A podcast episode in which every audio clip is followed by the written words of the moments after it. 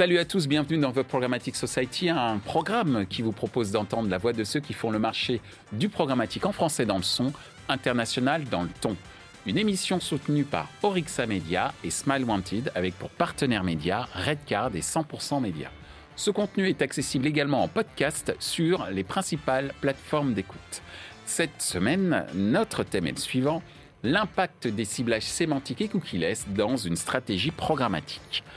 À la fin des cookies, l'utilisation des données personnelles dans une stratégie programmatique euh, se complexifie et de nouvelles alternatives voient le jour. En effet, selon une étude menée par TIDS en 2021, il semblerait que 27% des éditeurs médias envisagent de renforcer l'exploitation des données contextuelles, laissant ainsi présager de belles années au ciblage sémantique permettant d'afficher un message publicitaire dans un contexte affinitaire et un cadre de diffusion contrôlé, le ciblage sémantique offre la possibilité de combiner pertinence du ciblage et respect de la vie privée des internautes. Mais quel est l'impact du ciblage sémantique dans une stratégie programmatique?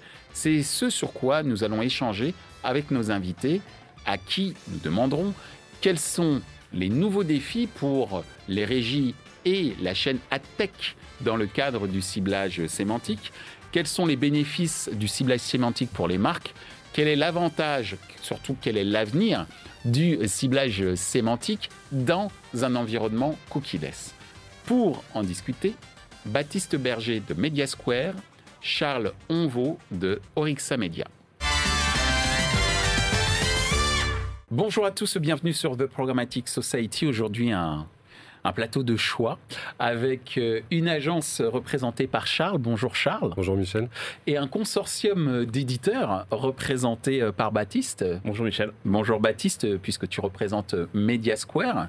Euh, Aujourd'hui, on va parler du ciblage sémantique qui est un petit peu je ne veux pas parler de buzzword parce que le ciblage sémantique, ça fait quand même des années qu'on en parle. Il est revenu sur le devant de la scène dans un environnement cookieless. Et la question qu'on va se poser, c'est quel est l'impact justement de ce ciblage sémantique et cookieless dans une stratégie programmatique? Et donc Charles, première question, et ensuite Baptiste, je te demanderai de, poursuivre, enfin d'y répondre à ton tour. Est-ce que tu peux nous rappeler ce qu'est le ciblage sémantique et notamment dans un environnement cookieless? Avec grand plaisir. Euh, tout simplement, il s'agit de venir euh, trouver euh, des cocons sémantiques, donc des mots-clés, un ou plusieurs mots-clés, qu'on va venir apposer à des conditions d'achat média, donc des URL, des applications, dans un environnement toujours, toujours web, pour venir déclencher l'action d'achat, donc en programmatique, qui va nous faire bider, qui va nous faire enchérir sur le cocon sémantique choisi pour l'annonceur. D'accord. Merci euh, Charles pour cette précision très succincte, cette définition très succincte mais efficace. Baptiste, de ton côté, est-ce que tu peux nous rappeler ce qu'est le ciblage euh, sémantique et notamment dans, cet environnement cookieless Alors, pour faire les choses très simplement, le ciblage sémantique, c'est pouvoir cibler un contenu. Donc, en comprenant de quoi parle la page, ça va au-delà des mots-clés, ça va jusqu'à la tonalité euh, du contenu de la page. Et donc c'est super parce que ça permet vraiment d'être très granulaire et de venir cibler des choses qui ne sont pas ciblables autrement, tout en respectant l'utilisateur dans sa décision de ne pas être traqué, de ne pas être suivi. Alors justement, par rapport à, cette, à ce concept de ciblage sémantique dans un environnement cookieless, c'est c'est quoi les, quels sont les nouveaux euh, défis pour les régies et j'allais dire toute la chaîne à tech dans le cadre du ciblage sémantique? Eh ben, Écoute, euh, Mathis l'a très bien dit, euh, ma définition elle est basée sur aujourd'hui les synergies entre les métiers. Donc je parle de mots-clés, je vais parler de groupes de mots-clés. Et euh, effectivement, nous, côté agence, on voit que euh, les cocons euh, sémantiques qui sont positifs pour les marques ou ceux sur lesquels, en fait, elles souhaitent enchérir. Donc via son achat en programmatique, via son achat en SEO ou en SIA, et on vient essayer de répliquer tout ça. On vient travailler vraiment main dans la main avec les éditeurs et avec nos partenaires pour euh, venir les abonder et euh, venir trouver donc évidemment les meilleurs articles, les meilleurs contextes pour les marques, ce qui va vraiment venir les, euh, vraiment les solliciter et qui va venir mettre en valeur du coup leurs produits ou leurs services en l'occurrence. Et donc le premier défi, je dirais pour, pour une marque, en tout cas c'est un peu comme ça qu'on le voit chez Orixa, c'est que on va chercher de la transparence. Mhm. Aujourd'hui, on s'appuie beaucoup sur nos partenaires hein, au final pour euh, venir euh, faire notre achat média, pour réaliser euh, toutes nos enchères. Et cette transparence, on en a vraiment besoin côté éditeur parce que même si nous on donne les conditions de base, il y a toujours cet appui via le deal, via la relation commerciale avec les régies. Ça, c'est le premier, le vrai premier défi aujourd'hui, et, il est global sur la programmatique, mais il est un peu exacerbé sur, sur la sémantique. Après, il y a d'autres défis. Hein. Il, y en a, euh, il y en a beaucoup d'autres. Euh, ça va être de pouvoir aussi euh, monter des offres commerciales. Parce qu'au-delà du fait de proposer du coup une enchère sur un contexte qui est positif, il y a le fait aussi, potentiellement, on pourrait imaginer hein, de pouvoir monter tout un contexte positif, des articles en fait, avoir du netlinking qui pourrait être accolé et sur lequel on pourrait monter des opérations spéciales en programmatique. Ça, ça, me fait penser une sorte de planning stratégique. Hein, je reprends un vieux mot euh, de la communication publicitaire. Une sorte de, planète, de planning stratégique 2.0 qui euh, s'entourerait, enfin, en tout cas, dont, dont le, la matière première serait le contenu euh, des, des, éditeurs et des éditeurs et imaginer sur mesure un certain nombre d'opérations publicitaires pour le compte des annonceurs. C'est le but. Je vois que ça, en tout cas, sur Xamedia, on, on le pousse, on vient travailler les synergies entre les métiers travailler le média planning, forcément, on, est, euh, on en est obligé. Et donc, quand on embarque des annonceurs qui ne font pas que de la programmatique avec nous, mais qui vont également faire du SEO, on va venir chercher vraiment cette synergie et faire ce média planning pour donner encore plus d'écho. Mmh. Et ça, c'est le vrai défi de demain. Ça ne dépend, ça ne dépend pas que des éditeurs, hein. ça dépend aussi de, des métiers hein, chez, chez, les agences. Mais euh, euh, c'est ce vrai défi. Merci, euh, merci Charles. De ton côté, euh, Baptiste nous a parlé de synergie. Euh, Charles, pardon.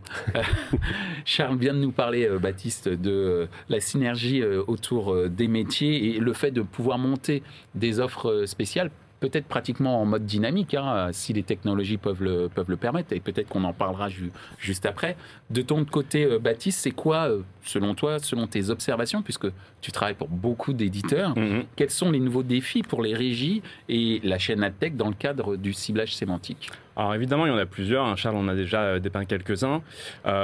pour nous, côté régie, côté éditeur, les principaux défis qu'il va y avoir, ça va être de bien maîtriser ces technologies parce qu'il y a beaucoup d'intelligence artificielle qui est embarquée à l'intérieur de, tout ça. Euh, c'est, on disait, au-delà des mots-clés, donc il faut comprendre la tonalité, etc. Et donc pour que la campagne soit vraiment efficace, il faut que la personne qui euh, set le segment en question comprenne exactement euh, de, quoi, de quoi on a besoin pour transformer le rêve de l'annonceur en réalité opérationnelle d'un point de vue programmatique. Plus l'outil est complexe, plus il faut un professionnel pour s'en occuper. Un enfant de 15 ans ne peut pas programmer une campagne de sémantique. Alors ça, c'est le premier défi, bien maîtriser ça. Et c'est du coup une chance pour les, régies, pour les éditeurs, de regagner de la valeur versus des ciblages disponibles sur l'étagère dans une DSP. Deuxième défi, c'est le volume pour qu'une campagne sémantique soit opérée euh, proprement, il faut du volume pour pouvoir aller euh, ensuite chercher de la granularité et chercher euh, de la performance. Parce qu'on peut faire de la performance avec du sémantique. Hein. C'est pas que du branding et que de la, de la brand safety. Mm. On peut aller bien au-delà. Et du coup, je te rejoins sur l'idée de c'est presque du context planning parce que d'ailleurs, nous c'est comme ça qu'on avait appelé l'offre il y a 4 ans quand, quand on l'avait lancé. On appelait ça context planning parce que historiquement, les gens allaient chercher des titres de sites en disant ah, je veux être, c'est du sport, je veux être sur l'équipe, je veux être sur MaxiFoot. En fait, on peut aller bien plus loin parce qu'il y a des pages de sport partout ailleurs. Mm. Et même dans, même dans, dans le Figaro.fr, il y a du sport aussi. donc on peut aller chercher ça un peu plus loin. Et donc il faut bien maîtriser ces outils pour faire et de la brand safety et de la performance. Et en tout cas, transformer le besoin du, de l'annonceur en, vraie opération euh, de, de, de programmatique avec des KPI intéressants. Je pense qu'on peut euh, justement appuyer le, propos de Baptiste là où c'est hyper intéressant dans les nouveaux défis et surtout comment on, a pu aborder jusqu'à présent en fait le ciblage sémantique dans sa composante primaire quand on pourrait la comparer à des ciblages sur étagère ou juste le fait de mettre un mot-clé dans les DSP. Hein. En l'occurrence, c'est la, la, première façade, mais on peut aller beaucoup plus loin. Euh, il y a cette possibilité pour 2022, mais au final pour 2023, de préparer le monde du cookie-less. Mmh au final, demain, on aura toujours des ciblages data et c'est une utopie que de croire que la data en fait n'existera plus. On pourra toujours exploiter la data first party des annonceurs, celle qui leur appartient et on pourra toujours faire des CRM onboarding. Ce sont des choses qui resteront disponibles. Maintenant, qu'est-ce qu'on fait? Comment on vient remplacer sur les data tierces? Comment on vient monter vraiment ce média planning? On t'en parlait, Michel, mais effectivement avec Baptiste, c'est un peu des questions qu'on se pose au quotidien quand on travaille ensemble. Euh, c'est venir trouver ces meilleurs contextes qui sont encore une fois positifs pour les marques. On l'a testé très fortement sur la fin d'année Et depuis aussi, en, début d'année, du fait des contextes politiques, géopolitiques, on, en parlera plus tard, mais c'est des galops d'essai qui sont plutôt positifs, sur lesquels on peut effectivement accoler de la performance parce qu'on voit des gains en termes de CTR. Moi, clairement, hein, sur du trafic qualifié qui est apporté chez mes annonceurs, que ce soit des campagnes qui, qui sont opérées par mon équipe ou dans lesquelles je vais encore mettre un petit peu la main, eh ben, euh, je, vois 10% de, de bénéfices en plus, de euh, conversion apportée. C'est vraiment aujourd'hui euh, une vraie opportunité pour peu que tu t'appuies sur les bons partenaires. Oui, en fait, il y a des vraies opportunités parce que en ciblant en cookie-less grâce à ces outils de sémantique, on peut toucher 100% de l'inventaire. On n'est pas uniquement sur les 50%, peut-être un peu plus qui restent, qui sont encore cookie-less. Là, on est vraiment sur 100% parce que c'est et cookie-less et consentless. Les outils sont vraiment applicables partout, quel que soit le device et quel que soit le souhait de, l'utilisateur. Alors, ciblage sémantique, on vient de le dire et tu l'as évoqué également, euh, Charles, c'est très positif euh, pour euh, les annonceurs, très bien, mais concrètement, c'est quoi ces fameux bénéfices? Pour, euh, pour les marques et via quel type euh, de dispositif? Eh bien écoute, on a... alors, sur XA, on a une typologie de clientèle, d'annonceurs qui est un peu particulière parce qu'on accompagne énormément d'acteurs du caritatif. D'accord. Concrètement, des associations françaises ou internationales. On a aussi énormément d'annonceurs qui sont sur plein de métiers différents en marchand classique. Et donc, si on prend l'exemple des annonceurs du caritatif qui vont défendre une cause ou plusieurs causes, qui vont être des sujets de société, des sujets d'environnement, de pourquoi pas un petit peu aussi euh, de religion, de croyance. Et eh ben, on s'est rendu compte qu'en travaillant tout le contexte de l'association, on va prendre les grandes causes humaines, le contexte géopolitique en Ukraine par exemple, hein, l'aide aux réfugiés. Et eh ben, on a travaillé avec vous sur euh, Media Square sur euh, du coup des ciblages qui englobaient positivement en fait le contexte ukrainien, en plus, c'était dans la temporalité de la présidentielle, donc c'était très compliqué avec les mmh. politiques qui se positionnaient dessus. Pour venir, euh, du coup, euh, chercher euh, du soutien, des dons, hein, tout simplement, sur, sur cette cause-là. Et je suis très fier aujourd'hui de dire qu'on a su collecter un montant euh, assez fou. Euh, on a su euh, prendre 80% de part de voix sur nos, sur nos stratégies sur ces contextes-là mhm. pour venir soutenir du coup des réfugiés, des réfugiés ukrainiens. C'est les meilleures collectes réalisées en caritatif sur nos annonceurs et même eux du coup sur des dispositifs digitaux hors search et hors social. Eh bien, effectivement, c'est un exemple assez intéressant, puisqu'en plus, j'ai pour ma part également, à l'époque où je travaillais pour Microsoft euh, et, MSN, travaillé beaucoup avec les associations caritatives. Et je crois que parmi les plus grands spécialistes de la performance publicitaire, le caritatif, c'est une très très bonne école. Je lance ça aux annonceurs qui se demandent comment construire une stratégie euh, de communication en digital et en programmatique euh, en particulier pour, avec des chiffres performants. Le, secteur caritatif est très très intéressant effectivement. De ton côté, Baptiste, les bénéfices pour les marques euh, en termes de, ciblage sémantique, euh, c'est quoi concrètement et, quel type de dispositif euh, tu mets en place peut-être toi ou que tu as pu observer par ailleurs? Alors, bah, Charles le disait, hein, ça c'est un des dispositifs et c'est un des plus pertinents qu'on a pu avoir parce qu'il touche à peu près à tous les avantages qu'on peut donner à un annonceur avec ces outils-là. ça permet de faire des choses qui ne sont pas sur l'étagère en cookies third party. Il y a intérêt ou intentionniste don à des assos, mais Là, c'est un thème spécifique pour un type de don particulier et en respectant l'actualité qui est par exemple de ne pas être sur le dernier attentat qui a eu lieu la veille ou ce genre de choses, on peut du coup toucher ce sujet-là sans toucher une partie du sujet. Donc on rentre vraiment dans la granularité tout en ayant beaucoup de volume et en étant sur euh, vraiment l'essence même de ce que voulait faire le client à la base. On peut euh, avoir de la perf parce qu'on peut jouer sur ces indices d'affinité du contenu qu'on va trouver pour avoir quelque chose de plus ou moins précis et du coup euh, plus ou moins performant évidemment pour le client. Euh, il y a l'aspect brand safety et brand suitability. Typiquement, quand euh, le client nous dit ah, je veux pas être sur je sais pas le dernier attentat ou la dernière bombe dans le pays en question, évidemment, c'est pour des questions de brand safety et ils n'ont pas envie de se retrouver à côté de n'importe quoi. On peut les comprendre et ça, avec ces outils-là, on peut le faire. Donc ça, fait partie vraiment des avantages, c'est que c'est un, un, outil qui est souple, qui est adaptable, qu'on peut mettre à jour en quasi temps réel dans le ciblage. Donc il faut une expertise, mais c'est des choses qui sont possibles. Merci euh, Baptiste. Euh, on en arrive déjà à notre euh, dernière question. C'est bien parce que vous êtes très précis et, succinct, donc c'est très très bien. mais on, peut prendre du temps pour parler de l'avenir. et surtout, c'est quoi l'avenir du ciblage sémantique dans un environnement cookie-less de ton point de vue, Charles? C'est euh, réussir à écrire, on, en parle, hein, euh, synergie, euh, le fait de détecter les environnements, c'est vraiment le fait de, au niveau tech, agence, régie, de pouvoir réussir à écrire une solution qui soit un peu automatisée, qui, soit, qui vienne donner un peu de facilité dans, dans la définition du coup de nos ciblages. On parlait de la communication de crise tout à l'heure, mais ça peut tout à fait être le fait de lancer un nouveau produit et, de, euh, et en fait de faire de la guérilla euh, de manière assez automatisée et assez puissante, euh, un peu comme ce qu'on pourrait faire sur le, sur le search, hein, en mm. venant se positionner sur des mots-clés des concurrents. Mais c'est venir travailler tout ça de manière, de manière assez automatisée.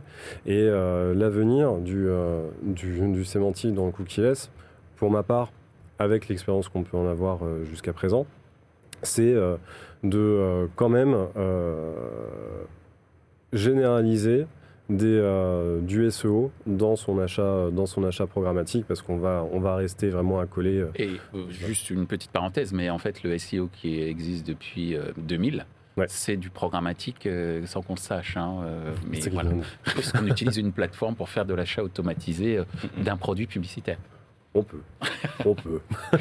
donc, euh, je t'ai interrompu, mais donc sur euh, ce que tu dis, c'est combiner son achat programmatique avec aussi de l'achat SEO. C'est ce que tu, c'est ce que C'est ce que je vois comme euh, comme principal défi parce que en fait, quand on fait appel à un expert, quand un annonceur fait un appel à un expert, une agence experte ou un training desk, en fait, il va aussi se acheter cette connaissance des médias. Mm. Et euh, du coup, la connaissance des médias côté trader, c'est le fait de euh, connaître parfaitement son cadre de diffusion, ou en tout cas les, les principaux hein, euh, qu'on viendra acheter. Et donc demain, c'est aussi connaître parfaitement et être à l'aise parfaitement sur les thématiques qui vont être abordées pour son annonceur, qu'elle soit, encore une fois, hein, communication de crise, plutôt positive, hein, et sinon communication pour un lancement de produit ou plus performance retail. Euh. ça, demande quand même une certaine dose de créativité de la part du trader, alors qu'on a une vision des, traders et, tradeuses euh, qui est assez euh, analytique, chiffres, on est dans des tableaux Excel, etc. Alors qu'avec ce que j'entends, hein, le ciblage sémantique, on est également sur une recherche de contexte, une analyse du sens des articles dans lesquels on va faire apparaître les publicités, qui est quand même assez crucial pour monter comme tu l'as dit tout à l'heure, si j'ai bien compris, des opérations spéciales sur mesure que l'on va, entre guillemets, modeler par cette matière première qui est le contenu euh, existant sur le marché, en fait. Tout à fait, et ça sort un peu euh, du... Euh, du biais, entre guillemets, du bilan très analytique des opérations qui auront été montées pour l'annonceur et qui, au final, lui apporte pas trop de connaissances de pourquoi on est allé acheter ça et pourquoi il est intéressant pour lui d'aller sur des contextes. Merci euh, Charles pour ces précisions sur le futur euh, du ciblage euh, sémantique. De ton point de vue, Baptiste, quel est l'avenir du ciblage sémantique dans cet environnement cookie-less Alors, bah, du coup, ça me permet de rebondir sur ce que tu viens de dire. L'avenir, c'est l'intelligence artificielle. Il faut mm. effectivement, le trader va pas pouvoir lui réfléchir à tous les contextes et tous les, tous les mots à cibler et dans quel sens et penser à tout. Évidemment, ça devient de plus en plus dur. Et donc, avec de plus en plus d'intelligence artificielle et en se basant sur des panels. Et pour moi, c'est vraiment l'avenir de la sémantique, c'est le panel based, hmm. parce que du coup, en regardant ce qui un retour aux sources, hein, le panel. Hein, euh, Effectivement, euh, Mais voilà, on parle du ciblage contextuel, du panel. On pensait que le panel était mort, mais non. Et en fait, avec l'intelligence artificielle, le panel peut être le futur de la sémantique parce que au lieu de réfléchir, je sais pas, je suis euh, une grande surface spécialisée dans le sport, je veux toucher des gens qui veulent acheter des tapis de gym. Au lieu de réfléchir, nous, chacun dans notre coin, côté euh, agence, côté euh, nous, régie, ah, c'est quoi le bon champ sémantique pour vendre des tapis de sport mm. On peut demander à un panel, ok, panel, regarde qui utilise des applis pour faire des abdos à la maison, par exemple, et quelle est leur consommation média? Et l'algo, lui, va absolument rater aucun des contenus à cibler. Il va nous dire, bon, bah, c'est tel, tel, tel, tel, tel contenu, telle sémantique, dans telle proportion. Et après, on peut décider de les inclure ou pas dans le segment et euh, de venir euh, recibler euh, ces contenus-là et donc de toucher les gens qui les consultent sans, sans les traquer. Donc, c'est vraiment pour moi l'avenir de, de, la sémantique, c'est ces panel-based qui rajoutent encore une couche d'intelligence sur la sémantique. Merci euh, Baptiste. Alors on en arrive à notre fameuse question euh, subsidiaire euh, qui fait trembler tout le marché aujourd'hui maintenant, puisque c'est la fameuse question traditionnelle, la question 100% média.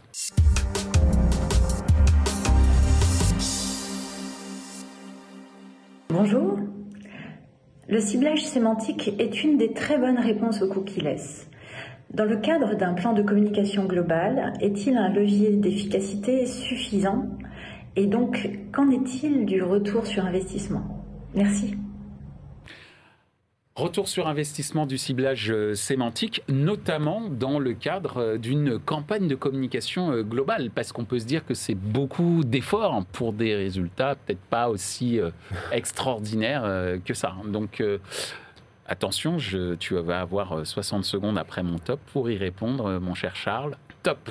Eh bien, écoute, c'est euh, la temporalité pour mesurer euh, ce retour sur investissement avec euh, le ciblage sémantique. C'est vrai qu'on a cette tendance, tu le disais, le profil trader et puis même les annonceurs à aller très dans l'analytique, aller très dans le business immédiat apporté par le levier en tant que tel. Nous, on est plutôt pour pouvoir apprécier au global l'apport du ciblage sémantique. Donc ça va passer par repenser ces méthodologies de tracking, repenser aussi sa mesure, que ce soit sur l'impact pour la marque. Est-ce que je gagne des positions sur mon search, sur mon SEO Est-ce qu'aujourd'hui, activer ces, ces stratégies-là sont bénéfiques pour ma marque? Nous, les, les tests qu'on a menés sont concluants on a des retours sur investissement, des retours sur ad spend qui sont vraiment positifs pour les marques. Tout n'est pas porteur, je préfère le dire, tout n'est pas porteur, mais il faut tester pour savoir euh, ce qu'on peut, euh, ce qu'on peut en sortir. Bravo, 5 euh, secondes avant la fin. avant le gong. Merci Charles, c'était, euh, comme vous l'avez d'ailleurs démontré durant toute l'émission, très succinct et très précis. Donc euh, merci pour, pour ta participation à ce petit côté ludique de l'émission. Baptiste, es-tu prêt? Absolument. Attends, attends, j'ai pas dit le top. Ah oui, pardon.